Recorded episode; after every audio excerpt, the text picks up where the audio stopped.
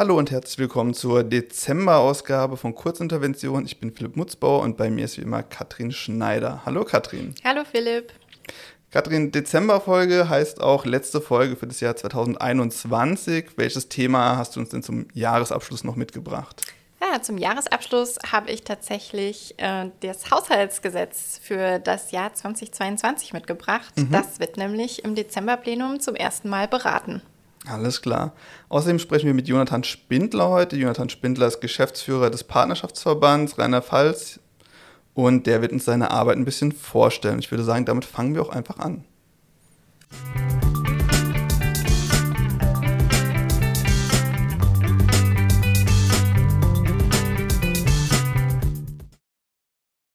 Ich spreche heute mit Jonathan Spindler. Jonathan Spindler ist der Geschäftsführer des Partnerschaftsverband Rheinland-Pfalz und des Vierer-Netzwerks. Hallo Jonathan, willkommen im Podcast. Hallo Philipp, vielen Dank für die Einladung. Gerne. Ich habe es eben schon angesprochen, Partnerschaftsverband Rheinland-Pfalz und Vierer-Netzwerk, das ist aber eigentlich dieselbe Organisation, oder? Ganz genau. Also unser kompletter Name ist Partnerschaftsverband Rheinland-Pfalz Vierer-Netzwerk e.V. Also wir sind ein Verein, ein Verband eigentlich Mhm. Und wir sind die Dachorganisation der Partnerschaften in Rheinland-Pfalz im Rahmen des Vier-Netzwerk. Also erstmal muss man verstehen, was dieses Vier-Netzwerk ist. Das sind die vier Partnerregionen, die zusammen diese Netzwerk bilden, nämlich Rheinland-Pfalz, Burgund-Franche-Comté in Frankreich, Oppeln in Polen und Mittelböhmen in Tschechien. Und unsere Rolle als Dachorganisation ist dann, diese ganze Partnerschaften in Rheinland-Pfalz zu pflegen. Das heißt, unsere Mitglieder sind Gemeinde, Städten, Landkreise, aber auch Schulen, Vereine und Verbände. Aber es ist in Ordnung, wenn wir jetzt der Einfachheit halber nur Partnerschaftsverband sagen für diese Folge, oder? Selbstverständlich. Sehr schön. Genau, jetzt hast du schon kurz gesagt, was der Partnerschaftsverband Rheinland-Pfalz ist. Jetzt ist es ja so, Städtepartnerschaften, Regionenpartnerschaften. Das klingt für viele, glaube ich, so ein bisschen altmodisch erstmal. Das klingt so ein bisschen vielleicht nach Seniorenbusreisen irgendwie ins nahegelegene Ausland, so Tagesausflüge. Magst du da vielleicht mal kurz was zu sagen, ob das tatsächlich was mit deiner tatsächlichen Arbeit zu tun hat und auch wie du überhaupt zum äh, Partnerschaftsverband gekommen bist? Sehr gerne. Und das ist eine sehr gute Frage. Ich freue mich, dass du die gestellt hast. Also ich gehöre selbst zu dieser Erasmus-Generation mhm. und habe in Polen, Deutschland und Frankreich studiert. Und auch deswegen, glaube ich, brauche ich täglich diese europäische Zugehörigkeitsgefühl. Das heißt, auch meine Sicht kann dieses Gefühl nicht stärker und verständlicher sein als im Rahmen von Städtepartnerschaften. Da kann man wirklich Europa hautnah erleben. Mhm. Es geht nicht nur um Städtepartnerschaften, es geht allgemein um alle Partnerschaften, auch zwischen Vereinen zum Beispiel. In einem Sportverein kannst du wirklich ganz toll Europa erleben mit einem französischen, polnischen oder tschechischen Partner. Und ähm, ich glaube, dadurch kann man sich wirklich für Europa begeistern lassen. Ähm, das, das Gefühl zu haben, ich kann etwas bewegen. Nicht ständig Brüssel oder Straßburg und diese ganze Technokratie der EU zu kritisieren, sondern wirklich selbst agieren und sich engagieren. Und ich möchte wirklich äh, das heute sagen, Städtepartnerschaften sind nicht nur lange Festessen mit viele Rede, die vielleicht langweilig klingen. Nee, das sind vor allem Begegnungen und die können auch thematisch orientiert sein. Und das ähm, erleben wir schon oft in Rheinland-Pfalz. Zum Beispiel das Thema Demokratie ist extrem spannend und kann viele junge Menschen begeistern.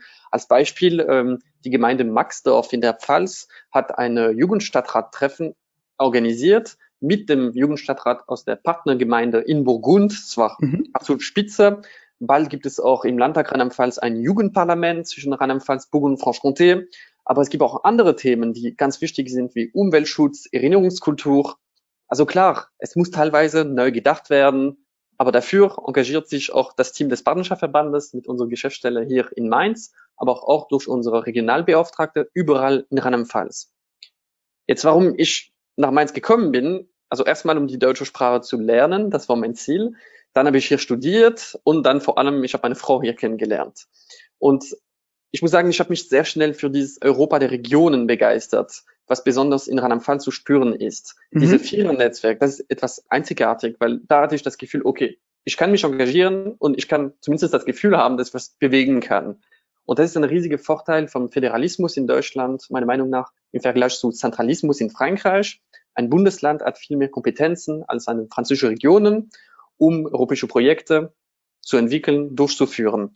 Und das macht diese Europa der Partnerschaften oder für mich sogar Europa der Bürger und Bürgerinnen konkret und realistisch. Mhm. Jetzt hast du schon äh, kurz was zu den Partnerschaftsregionen gesagt und hast zur, zur Zusammenarbeit zwischen Regionen. Kannst du noch ein bisschen mehr zur, zu der Zusammenarbeit sagen und auch, was äh, der Partnerschaftsverband für die, die Bürgerinnen und Bürger aus Rheinland-Pfalz eigentlich genau macht? Sehr gerne. Vielleicht historisch kurz einen Blick ähm, zurück über diese ja. Regionalpartnerschaften. Also ganz, ganz ähm, stolz sind wir darauf, dass ähm, Burgund-Franche-Comté und Rheinland-Pfalz die erste Regionalpartnerschaft Europas ist. Also nicht nur die erste deutsch-französische Regionalpartnerschaft, sondern in ganz Europa. Nämlich in 1962 wurde diese Partnerschaft gegründet. Das heißt, schon ein Jahr vor dem Élysée-Vertrag, bevor de Gaulle und Adenauer sich getroffen haben, hatten wir schon hier in Mainz eine Regionalpartnerschaft gegründet. Danach kam noch Oppeln dazu, 2001 und dann Mittelböhmen 2003, um diese sogenannte Vierer-Netzwerk zu gründen. Jetzt die Zusammenarbeit, es ist ziemlich einfach. Auf einer Seite auf institutionelle Ebene, das macht der Landtag, die Stadtkanzlei und alle anderen Ministerien in Rheinland-Pfalz. Und dann vor allem in allen Bereichen der Zivilgesellschaft und allgemein der Gesellschaft gibt es Kooperationen im Bereich mhm. Kultur, Bildung, Hochschulen, Wirtschaft, Umwelt, Tourismus, Weinbau, ganz wichtig für Rheinland-Pfalz und Burgund zum Beispiel, aber auch Politik für den ländlichen Raum, Soziales, kommunale Zusammenarbeit und sogar Verwaltungskooperation entwickeln wir gerade. Dann, was tut genau der Partnerschaftsverband für BürgerInnen in Rheinland-Pfalz? Also unsere Arbeit, unser Ziel ist, ähm, die BürgerInnen in Rheinland-Pfalz bei der Pflege der Partnerschaften zu unterstützen. Das heißt, wir bieten auch einen Rahmen für das ganze Netzwerk der Städtepartnerschaft und andere Partnerschaften, wie Schulpartnerschaften. Und ähm, ja, wir pflegen dieses Netzwerk durch Regionalkonferenzen. Das heißt, regelmäßige Treffen, wo die ganze AkteurInnen aus Rheinland-Pfalz sich treffen können und äh, ins Gespräch kommen. Wie läuft es bei dir? Wie pflegst du deine Städtepartnerschaft mit Polen, mit Tschechien, mit Frankreich? Diese, diese Netzwerkarbeit ist ganz wichtig. Dann geben wir auch Input. Wie gesagt, Viele Partnerschaften müssen neu gedacht werden. Dafür sind wir auch da. Ähm, wir haben ein paar Musterbegegnungen zum Beispiel auf, auf unserer Internetseite, wo die ProjektträgerInnen und unsere Mitglieder sich inspirieren lassen können. Und ganz wichtig auch, wir vermitteln neue Partnerschaften, weil es gibt immer noch, auch in 2021, Gemeinde, Schulen, Vereine, die nach einem Partner in Frankreich, Polen oder Tschechien suchen. Also wir mhm. gründen noch, immer noch neue Städtepartnerschaften. Okay.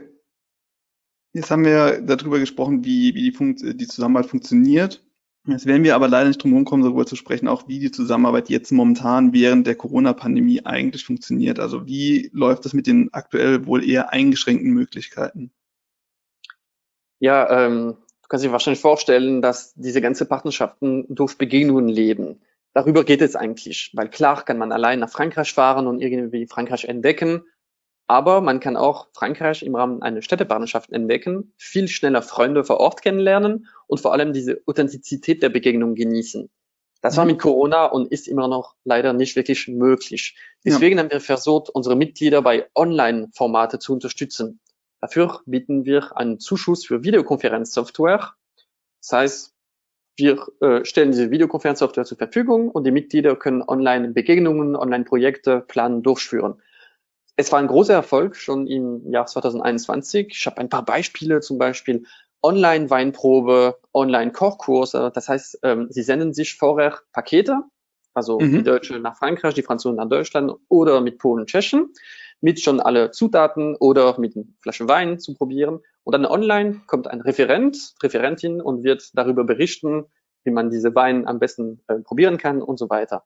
Online-Sprachkurse haben auch sehr gut funktioniert in dieser Zeit und funktionieren immer noch, um einfach die Mitglieder am Laufen zu halten, um die nächste Reise nach Frankreich, Polen oder Tschechien zu planen. Sie treffen sich regelmäßig online und lernen weiterhin Französisch, Polnisch oder Tschechisch. Und das ist ganz, ganz toll, weil wir müssen einfach im Kontakt bleiben. Das ist die Hauptsache ja. während Corona. Ähm, was müsste man denn tun, um an so eine Kiste Wein dran zu kommen? ja, da muss man gute Kontakte haben. Also wir haben äh, viele tolle Winzer in Rheinland-Pfalz, die sehr engagiert sind für die deutsche, mhm. französische, deutsch-polnische und deutsch-tschechische Freundschaft. Also da kann ich dir gerne ein paar Kontakte vermitteln. Alles klar, das machen wir dann später noch. Dann äh, vielleicht als abschließende Frage. Was habt ihr denn in der Zukunft vor? Welche Projekte habt ihr geplant? Auch dann vielleicht in der Zeit nach Corona? Ja, da, sind, da haben wir viel vor. Also erstmal äh, wurde viel verschoben, aber wir haben auch neue Konzepte. Im Bereich der deutsch-französischen Beziehungen, wir haben unseren deutsch-französischen Bürgerdialog am Laufen. Wir hatten den ersten Teil in Dijon im Oktober, zweite Teil wurde verschoben auf Mai 2022. Und das ist wirklich eine ganz neue Sache. Das hat noch nie stattgefunden, so ein mhm. Bürgerdialog zwischen einer französischen Region und einem deutschen Bundesland. Das heißt, wir haben BürgerInnen aus ganz Rheinland-Pfalz rekrutiert, aus alle Altersstufen und ähm, Ecken von Rheinland-Pfalz. Sie haben sich beworben und drei Tage lang in Dijon und dann drei Tage lang in Mainz. Sie treffen sich und debattieren über die Zukunft Europas. Welche Rolle für die Partnerschaften, welche Rolle ähm, für Rheinland-Pfalz in Europa und so weiter. Und das hat super gut funktioniert und vor allem, es ist alles im Rahmen der Konferenz zu Zukunft Europas der EU-Kommission. Das heißt, alle Vorschläge, Ergebnisse von diesem Bürgerdialog werden hochgeladen auf diese Plattform und alle können davon profitieren und vor allem diese ganzen Vorschläge werden im EU-Parlament auch mhm. debattiert von EU-Abgeordneten. Das ist eine Sache. Zweite Sache, wir haben nächstes Jahr 60 Jahre, ähm, also 60, 60. Jubiläum Rheinland-Pfalz, Burgund-Franche-Comté zu feiern. Mhm. Das ja. heißt mehrere Projekte im Herzen der Zivilgesellschaft. Wir wollen das nicht nur in Mainz und Dijon machen, sondern überall in den beiden Regionen. Dann haben wir eine ganz tolle Jugendbegegnung am Laufen im Rahmen der Erasmus Plus Projekte. Da treffen sich äh, junge Köche und Köchinnen aus äh, drei Partnerregionen. Und letzte Projekt, und ich hoffe, das klappt. Wir möchten gerne eine Partnerschaftsbörse in Oppeln, also in Polen, organisieren, mit Vertreter, VertreterInnen aus Rheinland-Pfalz, aus der Politik, aus den Gemeinden, aus den Schulen, aus dem Sport und so weiter. Wir fahren alle zusammen nach Oppeln und wir treffen VertreterInnen vor Ort, um eine Partnerschaft zu gründen. Das wäre das Ziel für 2022. Alles klar. Dann Jonathan, schon mal danke für die Einblicke in deine Arbeit und die vielfältige Arbeit des Partnerschaftsverbands. Hättest du noch mal Zeit für zehn kurze Fragen? Das können wir sehr gerne machen. Wobei es eigentlich nur neun sind, denn die erste Frage, warum du Geschäftsführer beim Partnerschaftsverband geworden bist, haben wir schon so ein bisschen äh, beantwortet, außer du sagst, du hast da jetzt noch was zu ergänzen. Ich kann gerne eine kleine Sache noch dazu sagen. Ja, klar. Ein, weil vielleicht ist das nicht für alle klar, aber in kein anderes Bundesland in Deutschland gibt es einen Dachverband für die europäische Partnerschaften. Also diese mhm. Struktur ist wirklich einzigartig, genauso wie das Sphärennetzwerk selbst. Es gibt ja das regionales Weimarer Dreieck in NRW zum Beispiel mit Schlesien und Haute-France. Aber im Vier-Netzwerk haben wir vier europäische Partner in mhm. dem Netzwerk. Und das ist wirklich, wofür ich mich beworben habe für diese Stelle. Und äh, auch deswegen habe ich jeden Tag so viel Spaß bei der Arbeit. Alles klar. Und was wolltest du denn aber als Kind werden, bevor du zum Partnerschaftsverband wolltest? Also, ich hätte auf jeden Fall nie gedacht, dass ich irgendwann in Deutschland leben werde. Mein Traum war eigentlich Journalist zu werden. Bis mhm. ich verstanden habe, dass ich lieber europäische Projekte selbst konzipieren und durchführen möchte und nicht nur darüber berichten will. Mhm. Ich wollte mich schon sehr schnell äh, beruflich und persönlich für Europa engagieren. Okay. Dann die anschließende Frage hat vielleicht auch was mit Journalismus zu tun, das werden wir gleich erfahren. Ähm, was hast du denn eigentlich studiert? Was für eine Ausbildung hast du gemacht? Und äh, genau, ja. Also ich habe einen Bachelor in Geschichte an der Universität mhm. Straßburg absolviert. Das ist meine Heimatstadt. Und dann habe ich den Europamaster abgeschlossen. Das ist eine trinationale Studiengang in European Studies, Politikwissenschaft und Jura zwischen mhm. Oppeln, Mainz und Dijon. Und das ist sehr interessant, weil das ist eigentlich das Kind des Vier-Netzwerks. Ah. Ähm, mhm. Das ist wirklich, es ist entstanden von den Regionalpartnerschaften. Die drei Unis zusammen haben gedacht, okay, wir müssen da einen Studiengang anbieten, um ja, junge Menschen zu bilden, um sich für die Europa der Regionen zu engagieren. Und während dieser Zeit habe ich mich schon mit dem Vier-Netzwerk sozusagen angesteckt, wenn man das noch sagen darf. Und äh, ja, seitdem brenne ich dafür.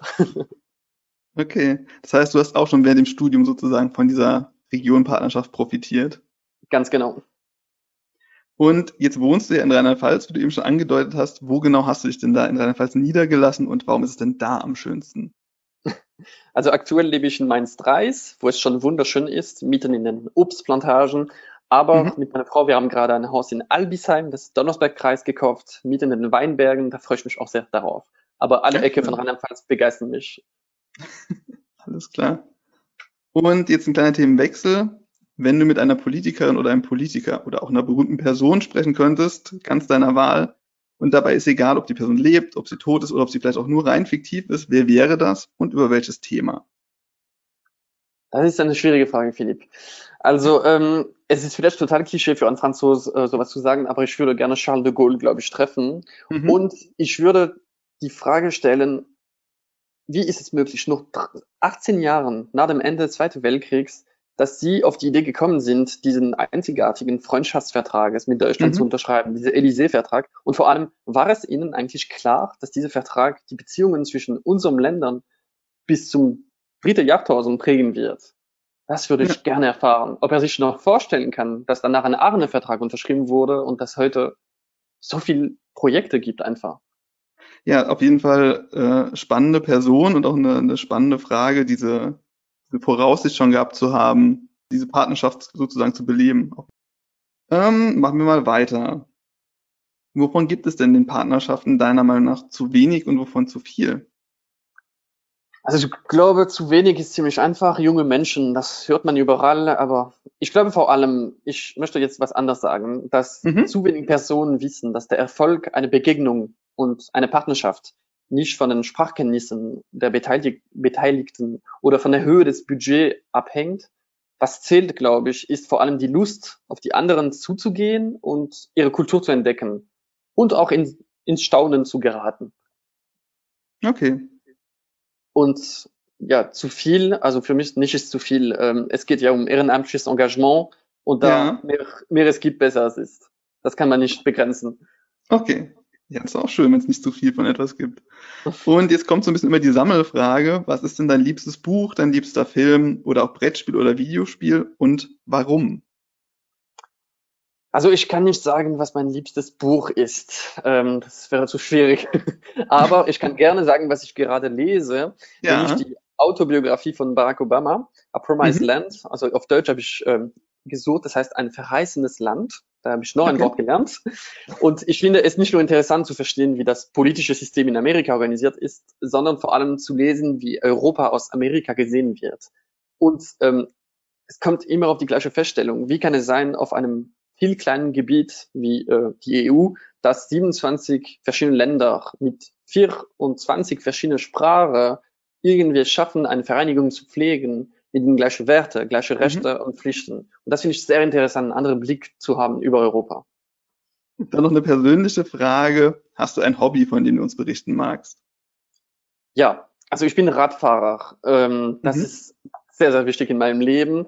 Ähm, ich kann vor allem immer eine Region entdecken. So habe ich Rheinland-Pfalz auch entdeckt mit meinem Fahrrad. Ich kann meinen Kopf auch sehr gut frei äh, kriegen, wie man das sagt auf Deutsch, mhm. Und vor allem, ähm, so habe ich die deutsche Sprache wirklich gelernt, muss ich sagen. Ich bin selbst Mitglied äh, in einem Radverein hier in Mainz. Und ähm, ich habe auf dem Rad und vor allem danach beim Biergarten, nach dem Training, muss ich ehrlich sagen, äh, die deutsche Sprache gelernt ich bin wirklich davon überzeugt, dass Sport das beste Mittel ist, um eine Sprache mhm. zu lernen. Man denkt nicht ständig äh, beim Radfahren an die Grammatik oder Dativ, Genitiv oder keine Ahnung was. Man spricht einfach. Und das hat mir ja. sehr geholfen, weil, wie gesagt, man ist immer ein bisschen schüchtern am Anfang und da einfach beim Sport machen, locker reden, das hat mir sehr geholfen. Okay. Und erinnerst dich noch an das erste Konzert, auf dem du jemals warst oder auch an ein besonderes Konzert? Also erste kann ich nicht mehr sagen, aber was ganz besonders war für mich ein Konzert von Bruce Springsteen im Stade Schön. de France. Das ist unser Stadion der Nationalmannschaft in Paris. Also mhm. selbst der Künstler ist eine Legende und auch sein ja. ganzes Engagement und seine Werte sind, sind, sind großartig. Und dieser Ort, auch dieser Stade de France, ist für auch eine Legende. Also ja, das war wirklich spitze. Das glaube ich gerne. Da bin ich ein bisschen neidisch. Und ähm, Dann kommen wir jetzt auch schon zur letzten Frage. Hast du noch eine Podcast-Empfehlung für uns? Ja, also ich glaube, an dieser Stelle würde ich gerne den Podcast von der Stadtkanzler empfehlen. Äh, mhm. Es nennt sich Drahtbericht Rheinland-Pfalz, Europa und die Welt. Und ich ja. finde wirklich ganz toll, weil die Kollegen und Kolleginnen von der Stadtkanzler da anbieten. Ähm, es gibt schon zwölf Folge online, äh, mhm. äh, die man zuhören kann. Und es geht immer um Rheinland-Pfalz und Europa und Rheinland-Pfalz in Europa. Wirklich okay. ganz, ganz spannend. Kann ich nur empfehlen.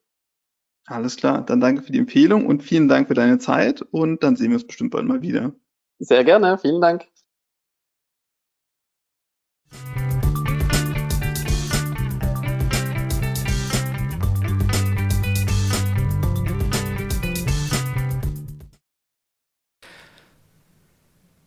Das war unser Gespräch mit Jonathan Spindler und jetzt geht es nochmal um das Plenum. Katrin, du hattest schon gesagt, Landeshaushaltsgesetz. Da will ich einfach mal einsteigen mit der Frage, was ist denn eigentlich so ein Haushaltsplan? Der Landeshaushaltsplan wird durch die Landesregierung, also vom Finanzministerium, aufgestellt und dann dem Rheinland-Pfälzischen Landtag als Gesetzentwurf vorgelegt. Deswegen heißt es halt auch Landeshaushaltsgesetz. Mhm. Im Haushaltsplan sind die geplanten Ausgaben für das Jahr 2022 detailliert aufgeführt. Und demgegenüber werden dann die zu erwartenden Einnahmen zum Beispiel durch Steuern gestellt. Wenn die Einnahmen die Ausgaben nicht decken, dann muss das Land Kredite aufnehmen und auch das muss dann im Haushaltsplan angegeben werden. Der Haushaltsplan wird im Plenum öffentlich beraten und dann verbindlich festgestellt. Das heißt also, das Parlament muss die einzelnen Ausgaben bewilligen. Das scheint schon ein wichtiges Thema zu sein.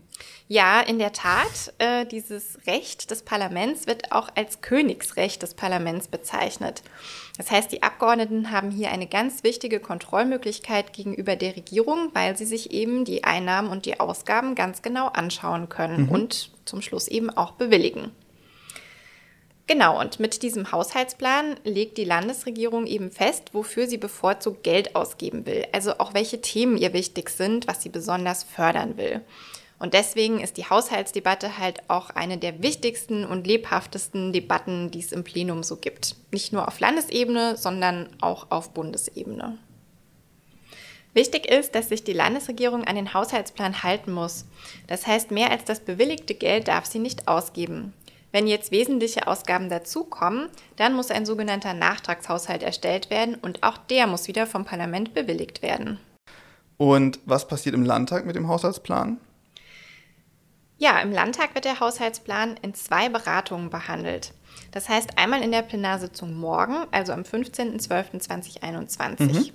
Da hält die Staatsministerin der Finanzen, Frau Doris Ahn, ihre Einbringungsrede.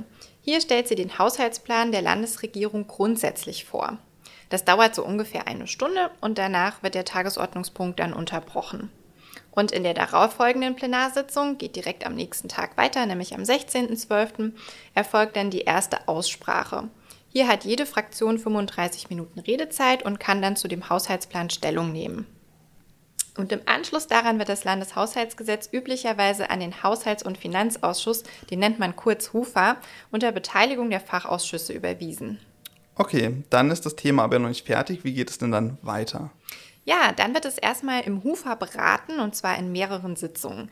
Da beschäftigen sich die Ausschussmitglieder mit den Einzelplänen und beteiligen dabei auch die inhaltlich betroffenen Fachausschüsse. Außerdem werden manchmal auch die betroffenen Institutionen angehört. Zum Beispiel gibt es den Einzelplan 15, der beschäftigt sich mit den Haushaltsansätzen für die Universitäten im Land Rheinland-Pfalz. Und da werden dann auch die Präsidentinnen der Hochschulen mit angehört. Und dann kommt es natürlich auch oft vor, dass hier und da Änderungen empfohlen werden. Mhm. Im Märzplenum erfolgt dann die zweite Beratung des Landeshaushaltsgesetzes sowie die Abstimmung über gegebenenfalls eingereichte Änderungsanträge. Das heißt, hier kann das Parlament auch nochmal Einfluss darauf nehmen, wie dann im Einzelnen der Haushaltsplan aufgestellt ist. Und wenn dann alle Änderungsanträge abgestimmt sind, dann kommt es nochmal zur Schlussabstimmung, wo dann der ganze Plan verabschiedet wird. Okay. Und wie können die BürgerInnen die Debatte mitverfolgen? Ja, über den Livestream. Alle Plenarsitzungen werden live auf der Homepage des Landtags übertragen.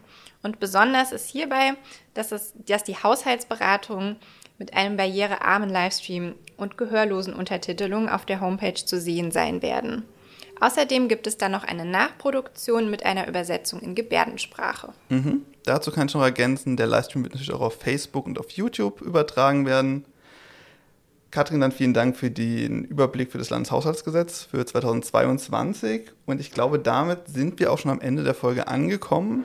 Genau, das ist so das zentrale Thema von dem Dezemberplenum. Alles klar. Da bleibt uns an der Stelle nur noch übrig, Ihnen erholsame Feiertage und einen guten Start ins neue Jahr zu wünschen. Und dann hören wir uns im nächsten Jahr wieder. Ja, auch von meiner Seite. Fröhliche Weihnachten, schöne Festtage und einen guten Rutsch. Tschüss. Tschüss.